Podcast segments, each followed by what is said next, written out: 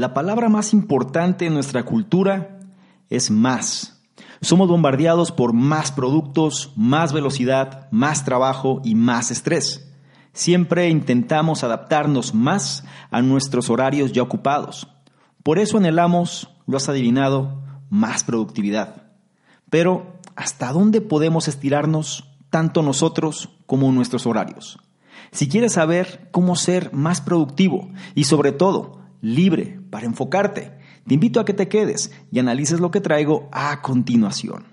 Hola, ¿qué tal? ¿Cómo estás? Soy Salvador Mingo y te doy la bienvenida a este espacio que hemos denominado el conocimiento experto, el podcast que hemos creado especialmente para personas como tú, personas interesadas en su formación, desarrollo y crecimiento personal. Nos enfocamos en generar los análisis de los mejores libros que pueden ayudarte a este propósito, donde hablamos de diversos temas como emprendimiento, inteligencia social, inteligencia emocional, ventas, desarrollo personal, negocios, comunicación, filosofía de la riqueza, marketing, entre otros. Y no solo eso, sino además hemos incorporado cápsulas de información donde en pocos minutos hacemos la reflexión sobre un tema de interés. Te aseguro que incorporando esto a tu vida, tu contexto personal y financiero cambiará. Soy Salvador Mingo y listo, vamos a empezar. ¿Qué tal? Muy buenos días, buenas tardes, buenas noches, independientemente de la hora en la que estés analizando esta información. Es un placer para mí que pases parte de tu tiempo en tu propia formación, en que seas una mejor versión respecto a quien fuiste el día anterior. Y ahora traemos un libro el cual va a ayudar precisamente a una de las inquietudes de la audiencia que radica en la cuestión de la productividad. Este libro ataca directamente el concepto clásico de productividad y nos lleva a entender cuáles son las mejores prácticas para efectivamente realizar mejor las cosas y sobre todo sentirnos más satisfechos con nuestros propios resultados. El libro en cuestión se llama Libre para enfocarte y su autor es Michael Hyatt. Este autor desafía algunos de los mitos comunes sobre la productividad y propone una nueva forma de abordar nuestro día de trabajo. En un mundo cargado de distracciones y de atención, este análisis ofrece un control de la realidad repleto de consejos prácticos. El autor también nos muestra una alternativa a este camino hacia la autodestrucción. En el libro Libre para Enfocarte argumenta que apuntamos al objetivo equivocado y muchas veces no necesitamos hacer más, sino más bien hacer más de lo correcto. Esto obviamente es más fácil decirlo que hacerlo, especialmente en un lugar de trabajo repleto de distracciones que socavan nuestra atención y capacidad de concentración. Pero el autor explica que si podemos manejar estas cosas, nuestra productividad se va a disparar y dejaremos el trabajo sintiéndonos tranquilos y contentos. En este análisis vas a descubrir aspectos importantes como que el tiempo es un juego de suma cero, por qué dormir más significa hacer más cosas y qué hacer en una economía o bien en una industria de la distracción. La edición del libro que vamos a analizar fue la que se hizo el marzo del año 2019 y su autor, como mencioné antes, es Michael Hyatt. Y deja, te pongo un poco en contexto sobre él en caso que no conozcas quién es. Es el fundador y CEO de Michael Hyatt Company, una firma de desarrollo y liderazgo que se especializa en eventos transformadores en vivo, talleres y herramientas de planificación física y digital. Anteriormente, presidente y director ejecutivo de Thomas Nelson Publishers, Michael Hyatt también es autor de éxitos de ventas de varios libros de New York Times, Wall Street Journal, USA Today, incluidos libros como Living Forward, El mejor año de tu vida, Platform, entre otros. Su trabajo ha sido presentado por el Wall Street Journal, Forbes, Inc., Fast Company, Business Week, Entrepreneur, entre otras publicaciones. Si quieres saber más del autor, puedes ir a su sitio web que es michaelhyatt.com. Y si esto fuera poco, también te quiero mencionar que ya en el canal vas a encontrar al menos dos análisis de este mismo autor que van a complementar precisamente todo este contenido que estoy a punto de compartirte. Algo muy importante antes de iniciar es que tomes notas si te es posible y si no, analiza con atención cada uno de los puntos y trata de implementar aquel o aquellos que más resuenen contigo precisamente para convertirte en una mejor versión. Habiendo dicho lo anterior, es momento de empezar con el primero de ellos, que dice, nuestro concepto de productividad es defectuoso. Los días de trabajo están llenos de una interminable letanía de tareas hay reuniones para asistir, presentaciones para dar, informes para escribir y proyectos para completar. Pero nuestros esfuerzos rara vez son suficientes. A veces se siente como si estuviéramos en un bote con fugas, agitando frenéticamente el agua por el costado. El agua se acumula y comenzamos a hundirnos. Es el momento en que comenzamos a aceptar el mito de la productividad, Creemos que si pudiéramos trabajar un poco más rápido, estaríamos bien. Y comenzamos a buscar trucos para la vida, cada uno prometiendo darnos unos minutos más de tiempo. Pero obsesionarse con la idea en realidad disminuye nuestra productividad. Me refiero cuando te obsesionas con la idea de la velocidad. Esto se debe a que intentamos hacer más con nuestro tiempo y desperdiciar cualquier tiempo ahorrado al incluir más cosas en nuestros horarios ya desbordados. Encontrar una forma más rápida de escribir nuestros correos electrónicos diarios, por ejemplo, solo significa que vamos a comenzar a preparar antes los correos electrónicos de mañana.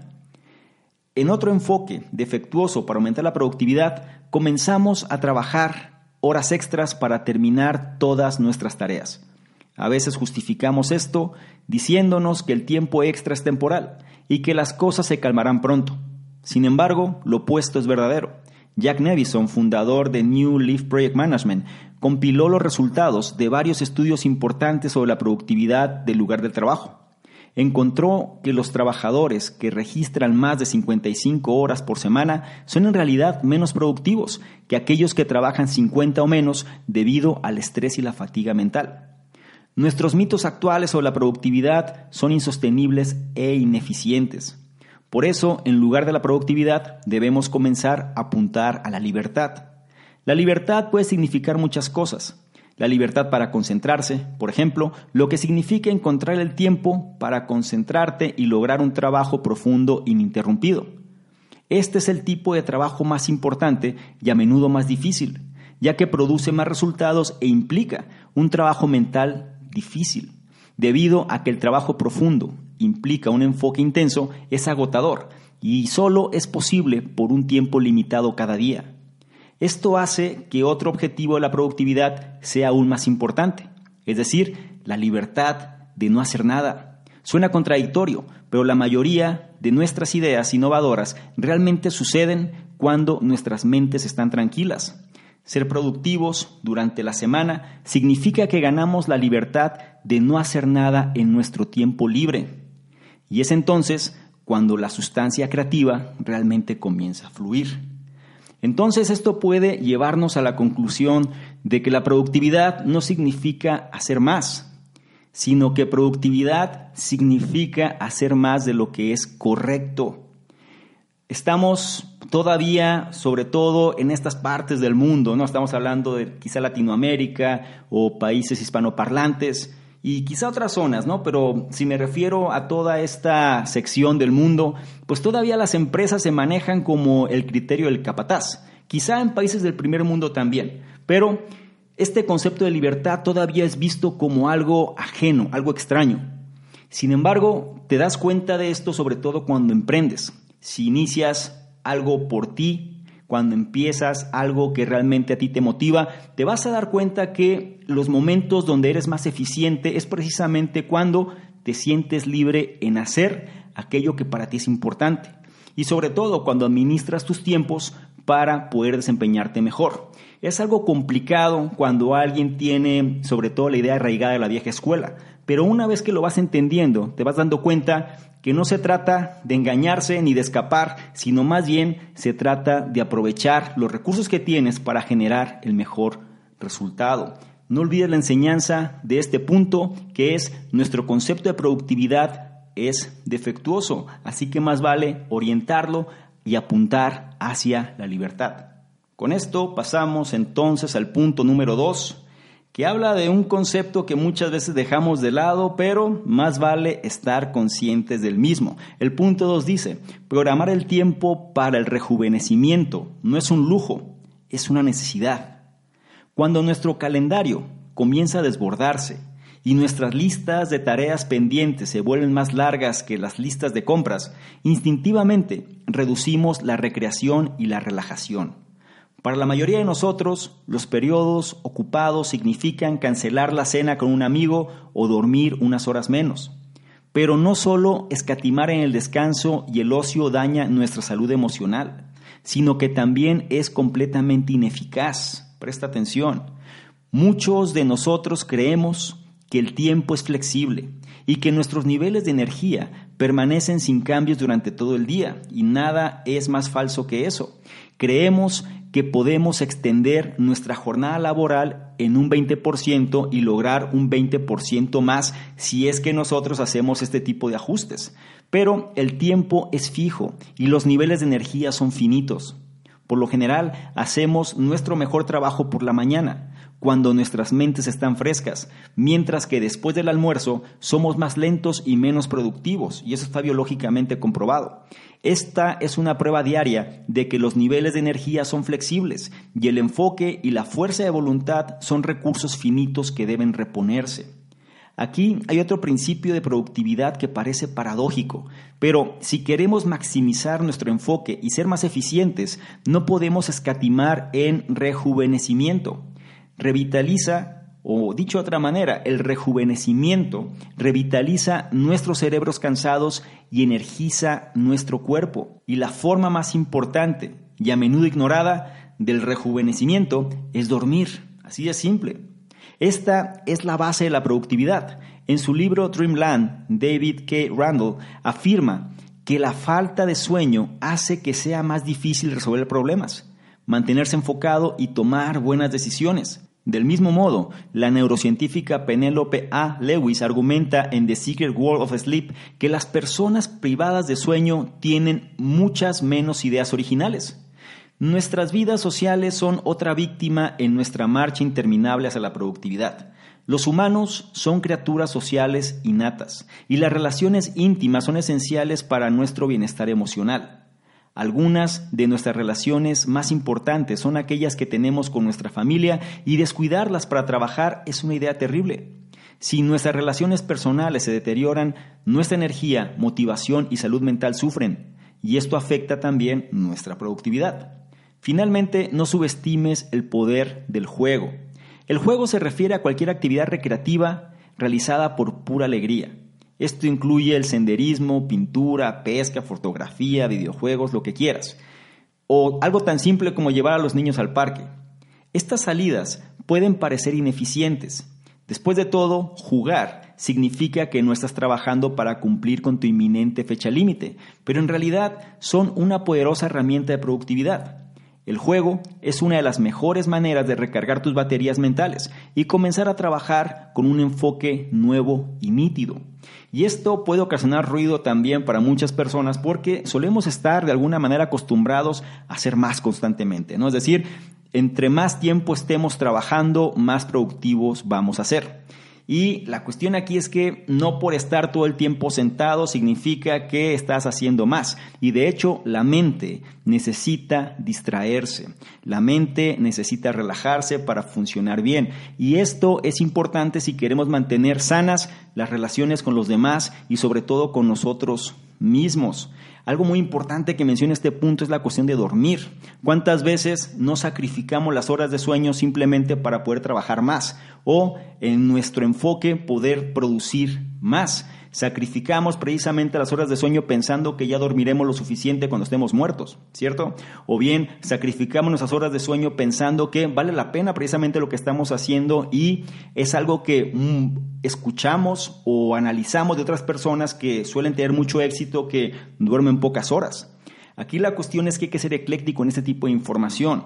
Muchas veces lo que funciona para unos no funciona para otros, pero bajo un contexto general, la cuestión de nuestro cuerpo y el hecho de reponerse es algo que se puede generalizar en todos los ambientes. Aquí es importante también comprender cómo nuestro ciclo biológico también genera o tiene influencia en lo que hacemos. No es lo mismo trabajar con una mente despierta que trabajar con un cuerpo pesado. ¿Qué sucede después de comer? Normalmente la cuestión de la digestión, el metabolismo, pues toma la sangre del cuerpo para poder procesar los alimentos y eso hace que nuestra mente ya no esté tan alerta, tan despierta, ni tampoco nos podemos enfocar de la misma manera. Es importante segmentar las tareas que requieren un mayor esfuerzo mental, un mayor trabajo, desgaste de la mente en los momentos donde somos más productivos bajo este enfoque y dejar tareas a lo mejor un poco más que no requieran un esfuerzo mental precisamente para las horas donde nuestra mentalidad y nuestra eficacia en este caso no es la mejor.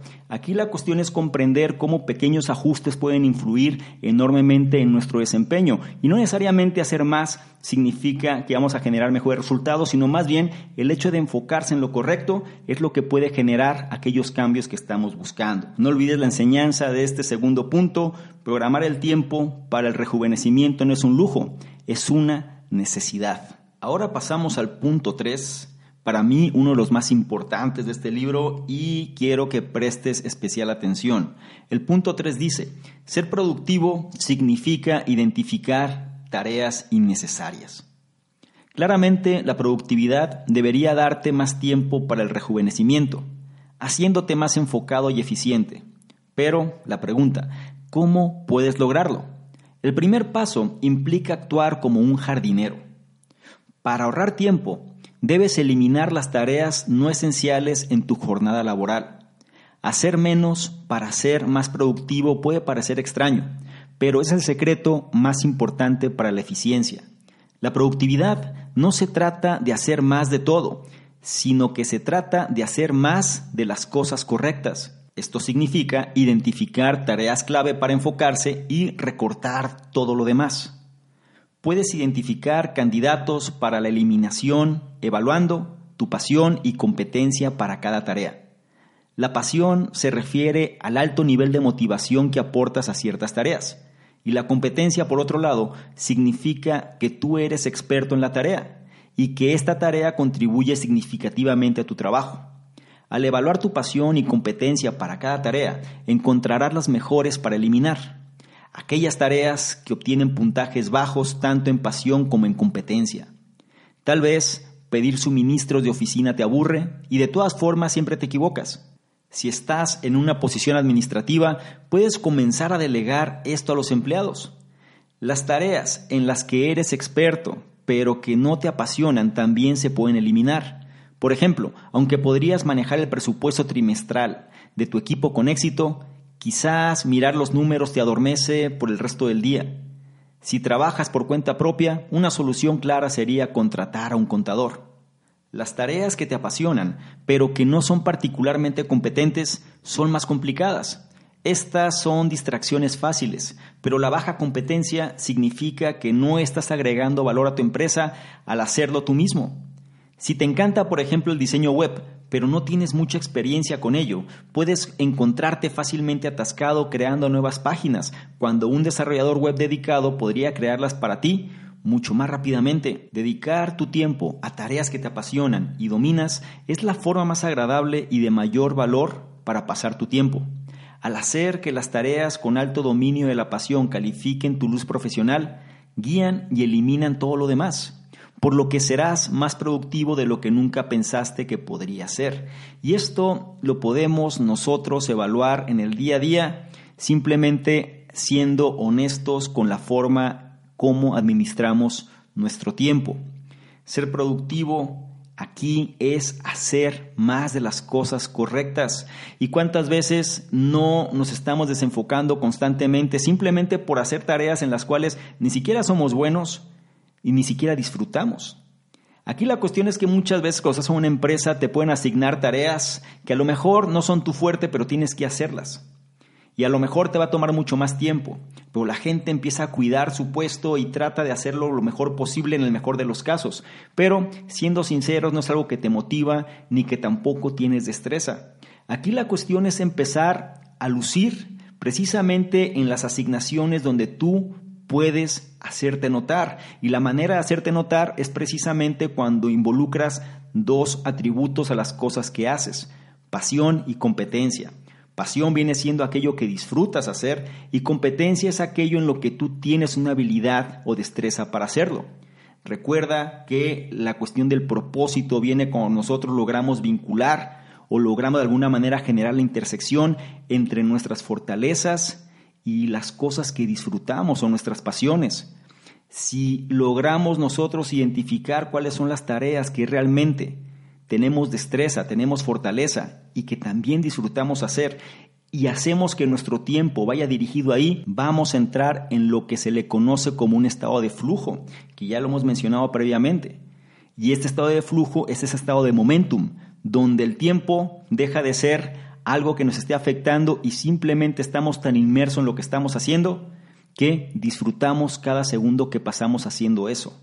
Y ahí es donde nosotros podemos realmente encontrar nuestra verdadera productividad. No olvides la enseñanza crucial del punto 3, es que ser productivo significa identificar tareas innecesarias y por obvias razones no hacerlas. Con toda esta información que ya hemos revisado, ahora podemos pasar al punto 4, el cual es crítico en relación a nuestra productividad personal. El punto 4 dice, para ser libre de enfocarte, debes aprender el poder del sí y el no. Hoy en día es fácil trabajar demasiado y estar demasiado comprometido. Lo difícil es tener la disciplina para priorizar. Pregunta, ¿cómo es que algunas personas logran mucho más que otras en la misma cantidad de tiempo? Una razón es que las personas altamente productivas entienden el poder del no. Las superestrellas de la productividad pueden decir que no tanto a las tareas innecesarias, como vimos en el último punto, como a las solicitudes de sus colegas y clientes. Saben que si se lo permiten, estas tareas y solicitudes podrían consumir todo su tiempo y energía y evitar que se concentren en un trabajo realmente importante.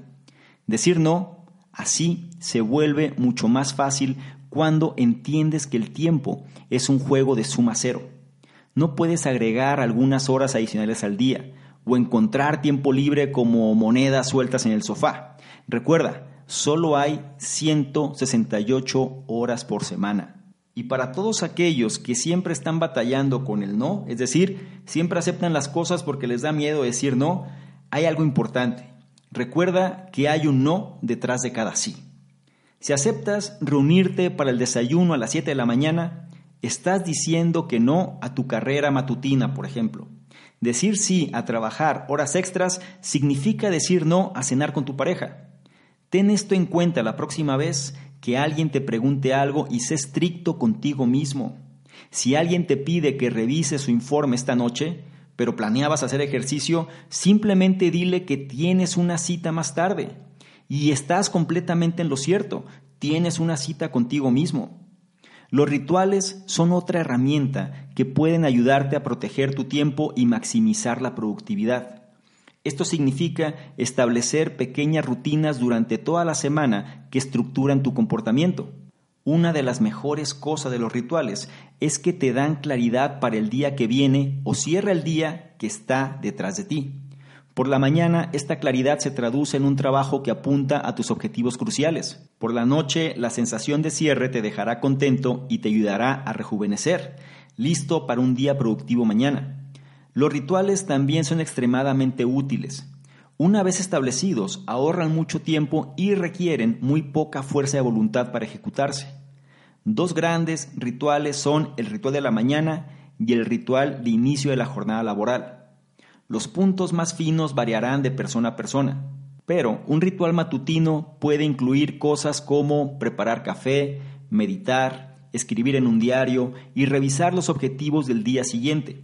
Del mismo modo, un ritual de inicio de un día de trabajo puede incluir ponerse al día con los correos electrónicos, revisar tu horario e informar a tus colegas sobre las horas en las que simplemente no estarás disponible hoy. Como veremos en el próximo punto, los rituales no son la única forma de estructurar tu vida laboral. Sin embargo, algo que quiero que consideres es que todas las personas que tienen mucho éxito, o las personas de mayor éxito, todas tienen rituales. Es una característica común. Puedes interpretar rituales como hábitos si lo quieres ver así. Pero rituales viene siendo estos pequeños comportamientos que realizan y que simplemente los ayudan a desempeñarse mejor a lo largo del día. Es propio de cada persona generar los rituales que mejor funcionen o que mejor te funcionen, porque cada persona es distinta, pero sí acostúmbrate a respetarte, es decir, sé estricto contigo mismo, porque esta es una de las enseñanzas clave que va a diferenciarte del resto. Algo que menciona aquí, por ejemplo, cuando la gente le da miedo decir no y que todo aceptan para no quedar mal, algo que quiero que tengas presente es esto. Cada vez que tú dices sí a algo, estás diciendo no a otra cosa. Si tú estás comprometido contigo mismo, si estás comprometida realmente contigo misma, necesitas entonces comprender que cada vez que tú aceptas algo que no te va a llevar hacia el objetivo que buscas, estás negando la posibilidad de acercarte a ese objetivo. Y esto es algo que muchas veces resulta difícil porque la percepción de los demás puede cambiar en función de cómo nosotros nos estamos comportando. Pero simplemente entiende que el resultado y el objetivo es tuyo y más vale que priorices aquello que es importante y sobre todo te respetes en función de eso. Al final el resultado es tuyo y los objetivos que tienes son tuyos. Y algo que es importante es que no todo mundo los va a entender y no todo mundo va a estar de acuerdo y no todo mundo los va a aprobar y no todo mundo le va a importar de la misma manera que a ti te puede importar. Entonces, sé estricto en relación a tu propia postura y respétate. Es decir, el ejemplo que mencionamos aquí, como si alguien te interrumpe o bien alguien quiere agendarte una reunión, pero tú tienes un compromiso contigo mismo, entonces simplemente di que tienes esa cita, porque al final si la tienes, tienes la cita con tu propia persona para poder desempeñarte mejor en relación a eso que deseas. Esto va muy de la mano al concepto de ser egoísta, es decir, egoísta hacia tu persona, donde te vas a priorizar para poder generar eso que estás buscando, porque al final, y lo repito, el resultado es tuyo y más vale que por lo menos a ti te importe lo suficiente para llevarlo a cabo. No olvides la enseñanza de este punto central, es para ser libre de enfocarte, debes aprender el poder del sí y el no. Con esto pasamos al punto 5 con una de las prácticas más efectivas que puedes realizar. El punto 5 dice, planifica tu día alrededor de tres grandes y crea una semana ideal que seguir. Pregunta, ¿cuántos de nosotros entramos a la oficina sin un plan establecido, reaccionando pasivamente a los desarrollos del día? Este comportamiento nos está preparando para fallar. El autor Robin Sharma escribió una vez, Nunca podrás alcanzar un objetivo que no puedas ver. Y esto tiene mucho sentido. Otra pregunta es, ¿cuál es el punto de ser productivos si nuestras acciones no están estructuradas y no apuntamos a algo específico? Para que la productividad tenga sentido y para que el enfoque tenga una salida, necesitamos dirección. Por lo tanto, es esencial que planifiquemos nuestro día de antemano. Esto establece claramente nuestro objetivo y nos da algo a lo que apuntar. Podemos hacer esto planificando nuestro día en torno a tres grandes. ¿A qué me refiero? Tres tareas importantes que debemos cumplir en el día. Estas son nuestras prioridades y cualquier otra cosa que se logre ya es una ventaja. Tres pueden parecer un número pequeño, pero podemos elegir tareas complejas. La ventaja de este sistema es que nos obliga a priorizar nuestros objetivos. Otra excelente manera de sobrecargar la productividad es tener una semana ideal planificada. Y aquí el término sobrecargar puede ocasionar ruido, pero lo que quiero decirte es de qué manera podemos estructurar efectivamente una semana. ¿Ok? Y sobre todo no dar pauta a otras cosas. Por eso hablo de que no metas más ruido sobre lo que estás tratando de generar. ¿Ok? Entonces, comienza con un planificador semanal en blanco y diseña tu semana perfecta. Realmente diseña lo que para ti sería una semana perfecta. Ahora, no hagas esto cuando tengas citas existentes como ir al dentista o una reunión. Se trata que definas una semana ideal. Por ejemplo, es posible que desees programar todas tus citas para los lunes para que no te interrumpan el resto de la semana. Puedes dedicar los viernes a trabajar en proyectos de equipo y tratar con clientes y programar un par de horas extra los miércoles para ponerte al día con cualquier retraso. Asegúrate de programar con suficiente tiempo para el rejuvenecimiento. Tal vez te gustaría ir a una clase de yoga los jueves por la noche y caminar los sábados.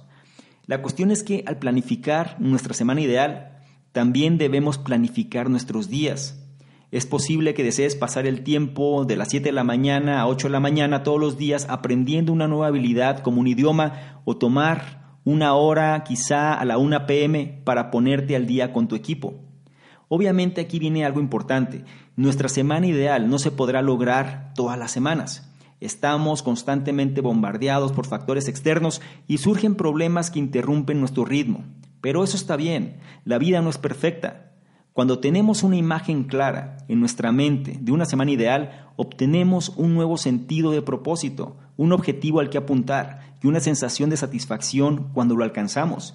Y esto es como tener una brújula, ¿sabes? A lo mejor no es una línea recta lo que va a suceder, pero por lo menos te estás orientando hacia la dirección correcta. Y esto es el enfoque. Cuando tú te das tiempo precisamente a delimitar cómo sería una semana ideal, que es lo que la gente no hace realmente, es decir, la gente quiere un resultado, pero pocas personas realmente hacen los pasos para poder generarlo porque piensan que no es importante o confían demasiado en su mente y creen que no es necesario realmente hacer ese tipo de prácticas. Sin embargo, aquí están los resultados. Lo más importante es que tú definas para este punto cómo sería una semana perfecta en términos de productividad. ¿Qué harías a las primeras horas de la mañana?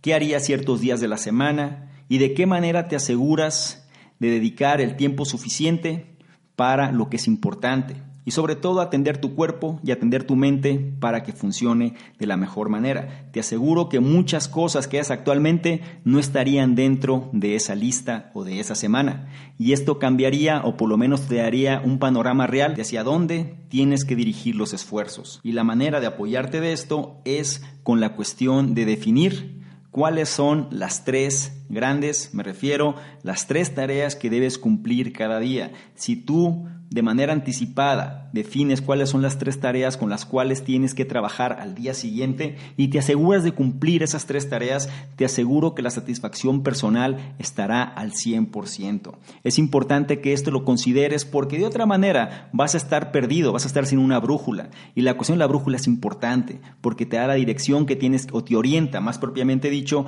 para que sepas qué dirección debes tomar. Por lo que no olvides la enseñanza central de este punto que es planifica tu día alrededor de tres grandes, es decir, tres grandes tareas que tienes que hacer cada día y crea una semana ideal que seguir. Ahora pasamos al punto 6 y último de este análisis que toca uno de los temas que más vale que seamos conscientes porque cada vez viene con mayor fuerza. El punto 6 dice, si puedes desafiar la industria de la distracción, cosecharás las recompensas. Mensajes instantáneos, notificaciones automáticas, navegación web y el interminable desplazamiento de las redes sociales, estas cosas están integradas en nuestra vida cotidiana y conspiran para despojarnos de nuestro enfoque y concentración. Y aunque muchos de ellos han aportado considerables beneficios a nuestra vida personal y profesional, también han hecho que sea más fácil que nunca postergar. De hecho, podemos ver la cultura de la gratificación instantánea que la tecnología ha fomentado como un nuevo tipo de industria, la industria de la distracción. Cosas como llamadas telefónicas, correos electrónicos, redes sociales y sitios de noticias compiten por nuestra atención. Y este es un producto valioso, por eso lo llamamos prestar atención. Pero estas diversiones ocultas detrás de una máscara de velocidad y conveniencia han hecho que sea más difícil que nunca concentrarse y realizar un trabajo profundo. Comenzamos a escribir un informe semanal, hacemos una pausa para revisar Facebook y de repente nos encontramos revisando las noticias y rellenando nuestras tazas de café. Cuando volvemos hemos interrumpido nuestro tren de pensamiento y tenemos que trabajar para volver a la zona. Por ejemplo, un estudio realizado por un equipo de investigadores de la Universidad de California descubrió que una vez interrumpido, un empleado de oficina tarda un promedio de 23 minutos en regresar a su tarea original. Si te interrumpen cinco veces al día, eso significa más de dos horas de tiempo perdido. Entonces, ¿qué podemos hacer para mantener nuestro enfoque y concentración durante periodos más largos? La clave para combatir la industria de la distracción es hacer que sea más fácil mantenerse enfocado. Comienza revisando tus correos electrónicos solo dos veces al día, en la mañana y después del almuerzo, por ejemplo. Y haz un buen uso del modo no molestar de tu teléfono cuando necesites completar un trabajo profundo. Si quieres llevar las cosas más lejos, prueba una aplicación de enfoque. Estos programas de computadora que te permiten personalizar qué software y sitios web puedes acceder durante ciertos periodos del día. Finalmente, toma el control de tu espacio de trabajo. Un estudio realizado en 2011 por la Universidad de Princeton descubrió que debido a los estímulos visuales, un entorno desordenado reduce significativamente tu capacidad de procesar información. Por lo tanto, simplifica y organiza tu escritorio, tu espacio oficina y tus archivos digitales. Es difícil controlar la industria de la distracción, pero una vez que nos demos cuenta de lo dañino que puede ser para la productividad y tomemos medidas para limitar su impacto, podremos concentrarnos libremente. Y la industria de la distracción es algo que está en boga hoy en día. Es muy fácil estar distraídos. No me crees, analiza qué sucede con la gente en la calle. Analiza qué es lo que pasa cuando la gente se congrega en un lugar. ¿Qué pasa con la mayoría? Todo mundo está con sus teléfonos. ¿Por qué? Están enganchados precisamente con todo este tipo de estímulos. Es atractivo, es científicamente comprobado, genera pequeñas cantidades de dopamina y endorfinas. Es curioso, pero el hecho de saber qué novedades existen nos mantiene de alguna manera adictos a ello. Y esto es muy complicado cuando nosotros queremos mantener una productividad alta. La mejor manera, por lo menos desde experimentos que me ha tocado hacer, es precisamente utilizar aplicaciones como el modo avión, es decir, desconectarte totalmente cuando estás haciendo algo que necesitas realmente concentrarte. Y puede ser curioso porque suena demasiado simple, pero yo te aseguro que cuando trabajo desconectado, es decir, cuando me pongo el modo avión y simplemente me desconecto de la red, es cuando más productivo puedo ser. De hecho, la sensación de avanzar de esta manera es muy distinta cuando estás conectado. Haz el experimento. ¿Qué sucede cuando estás en línea constantemente? La cantidad de interrupciones y notificaciones que estás recibiendo. Y no nada más ahora es tu teléfono, sino que también puede ser tu reloj o cualquier otro dispositivo que está conectado precisamente a tu teléfono que ya forma parte de nuestro día a día. Estamos, como menciona aquí el autor, bombardeados constantemente de estímulos y dependerá de nosotros hacer o tomar las medidas necesarias para no ser víctimas de esta industria de la distracción y sobre todo es bastante persuasiva.